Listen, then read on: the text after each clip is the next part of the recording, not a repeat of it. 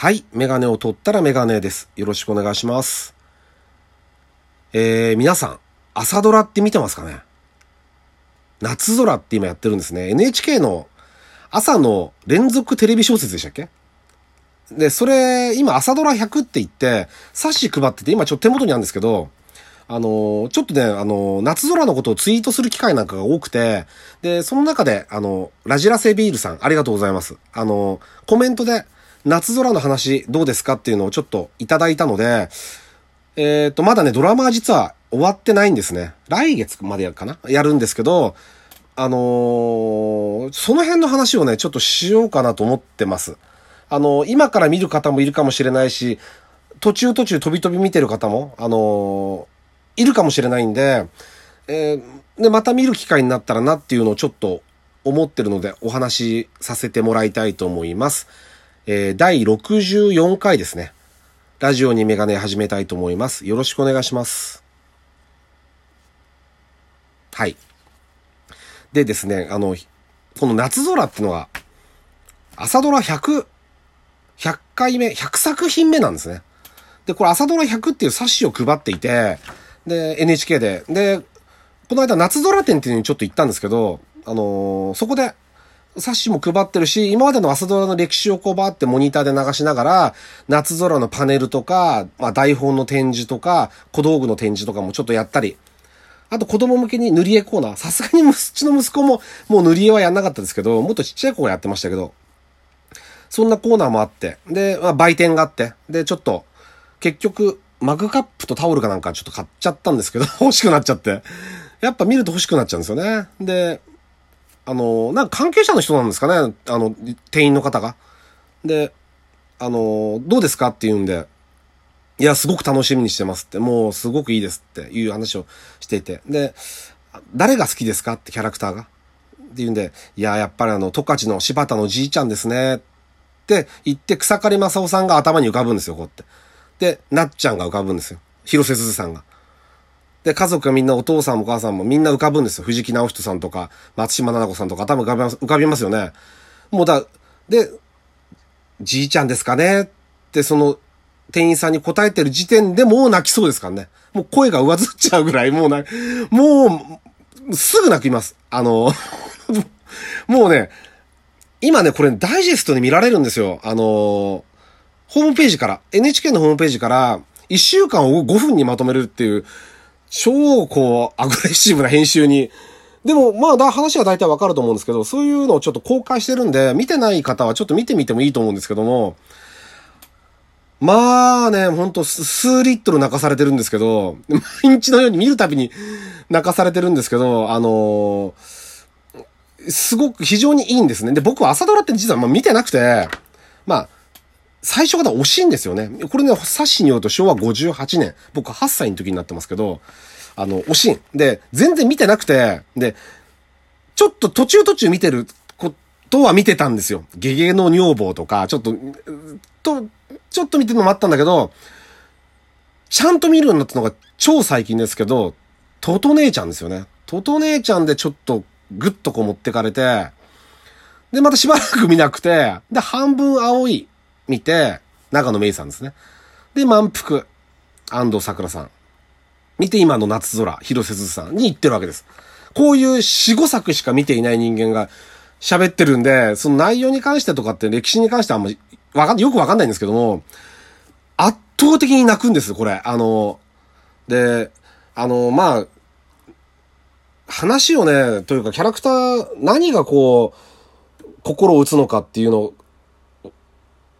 うん、で、何って言えないんですけど、難しいんですけど、ちょっと言いよどんじゃうんですけど、そういうところは。で、ですけど、要は繊細孤児なんですよね。あの、奥原ダッツさんっていう広瀬すずさんがやってるなっちゃんは、繊細孤児でお兄さんとなっちゃんとあと妹がいて、お父さんは戦地で亡くしてしまって、お母さんは空襲で亡くなっちゃうのかな。で、三人になって孤児になっちゃうんですね。で、まあいろいろあって、夏だけは、お父さんの戦友のもとに引き取られていくんですね。それが十勝で北海道で牧場やってるんですね。で、藤木直人さんと松島奈々子さん夫婦。で、まあ、子供も3人いるんですけど、まあそこに引き取られて、で、おじいちゃんがいて、それが草刈正雄さんなんですけど、どう家族になっていくのかっていうのが最初のテーマですよね。本当の家族になっていくっていう。で、まあその後、まあそれが昭和20年代とかの話で、でまあその後、高校まで十勝で過ごして、自分のアニメーターというかアニメーションをやる、やりたいと。仕事として。で、あの、この当時はやっぱりね、昔の話なんで漫画映画って言い方してますけど、アニメーションをやり、やりたくて東京に行くんですね。そこでお兄さんと一緒に暮らしたりして、あの、アニメーションの仕事をやっていくと。まあ、いわゆる女性、夢を追いかけていく女性ですよね。夢を追いかけて働く女性。自立した。っていうのをこう描いてるわけなんですね。で、あのー、まあ、本当の家族になる、心から本当の家族になる牧場の十勝の人たちもみんな、そうです。あの、心を打つんだけど、この時代の人、みんなそうなんですよ。お兄さんもそうだし、旦那さんになる人もそうだし、えっ、ー、と、同級生もそうだし、出てくる人たちがみんなまずいい人だっていうことと、あとね、時代背景がやっぱり貧しいわけですよ、当然。だって、それこそ、テレビもない、電話も途中で入ってくるんですけど、文、文明としてっていうんですかこんだけ物がない時代に、絵を描くことだったり、文字文字を書くこと、まあ、例えば、じゃあ牧場をやること、農作物を育てること、もう、すべてにおいて、こう、生きるっていうことに対して、キラキラ、キラキラしてるんですよ。登場人物がみんな。スマホなんかないし、プレステなんかないですよ、当然。当たり前ですよね。ビデオもないし、何にもない時代なんですよ、要は。この何にもない時代にとてつもなくキラキラ輝く、輝いてるんですね。生きるってことに対して。みんなで食事をして、お話をして、こう、なんて言うんだろうな、あの、一日一日生きることを、がすごく輝いている。それを、まざまざとこう見せつけられるんですね。あの、働くことに誇りを持つこととか、もそうだし、例えばその、とこの当時なんだ北海道は開拓者なんですよね。草刈正雄さんとかがやってる世代の人っていうのは。その開拓者のプライドとか、で、この草刈正雄さんがなんでこんなに泣けるのかっていうと、この人はあの、僕はね、真田丸って大河ドラマのが僕どっちかっていうと見てて、真田丸っていう大河ドラマをやったんですね。その時にあの、お父さん、信繁のお父さん。信繁ってのは、要は雪村ですけど、主人公ね。雪村は堺雅人さんがやったんですけど、お父さんの、えっと、正幸を草刈正雄さんがやったんですね。で、草刈正雄さんっていうのは若い時に真田太平記っていう大河ドラマに出てて、大河、あれ大河ドラマですよね。ちょっと僕あんまり見てないかわかんないんですけど、その時のお父さんが丹波哲郎さんだったらしいんですよ。で、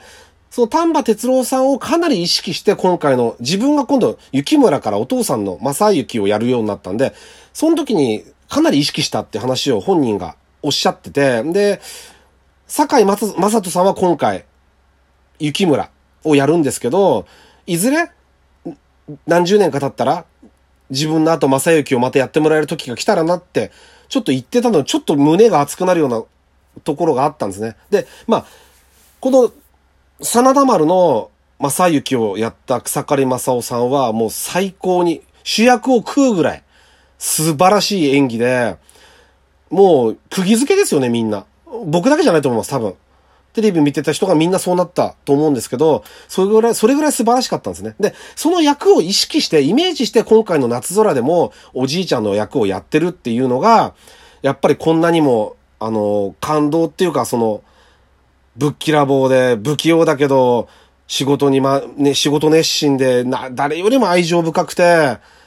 そういうところがこう演技に出てるんですね。あの、もうこう思い出してるだけで胸が詰まっちゃう、詰まっちゃうんですけど、そういうところ、ね、この家族に愛されて育った夏がどれだけいい子になったかっていうこともそうだし、で、この夏を愛情深く見守る仕事の仲間、職場の仲間もそうだし、お兄ちゃんもそう、あの、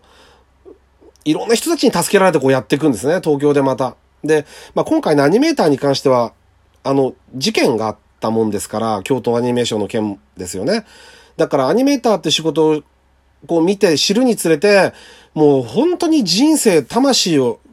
乗せて、人生をかけて、こう作品作りに当たってるところを見て、ちょっと、あの事件を思い出したりもして、また胸が詰まったりもするんですよね。これだけの情熱を持って一生懸命やってる人たちが、まあ、ああいうことになってしまったっていうこのこともちょっと考えたりして、あの、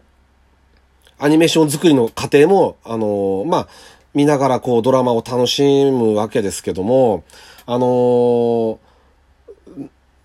何に注目してもらいたいかって言ったらやっぱり人間関係ですよね。そこに一番注目してもらいたいし、またこのアニメーションというものが、日本のアニメーションが、あの、まあ、皮肉にも今回ああいう悲しい事件によって、こう、注目されるようになったんですけども、どれほどの人が情熱をかけて、何もない時代から一からこう、どうやって作ってたかっていうのを、こう、見どころでもあると思うんですよね。うん。あとは、この女性が働くっていうことに関してもそうだし、あの、そういろんな角度でものを、ものを見られるんですね。北海道の舞台だったら酪農、酪農家のプライドとか、酪農っていうのがどれほど大変かっていうことも含めて、そういう広い視野でこうものを見られる作品だと思います。あの、ものすごい泣けるんですよ、僕は。わか、皆さんどうなんですかね？俺、わかんないんですけど、僕はちょっとわかんないんですけど、それが。あの、ぜひね、見る機会があったらちょっと見てもらいたいですね。あの、だ、超ダイジェストでも見られるようにはなってるので、ちょっと見てもらえれば、あの、良さが分かってもらえるんじゃないかなっていうふうに思ってます。で、今、夏が、えー、なっちゃんが結婚するところで、えっと、終わったんですね。あの、昨日、先週の土曜日ですか。終わって、で、また新しい舞台にこう飛び込んでいくので、あの、その辺も注目して見ていきたいと思ってます。あとまた多分1ヶ月ぐらいで何リッターか泣くと思うので、楽しんでみたいと思ってます。ありがとうございました。えっ、ー、と、第64回ですね。えっ、ー、と、ラジオにメガネありがとうございます。メガネを取ったらメガネでした。えー、またの機会をよろしくお願いします。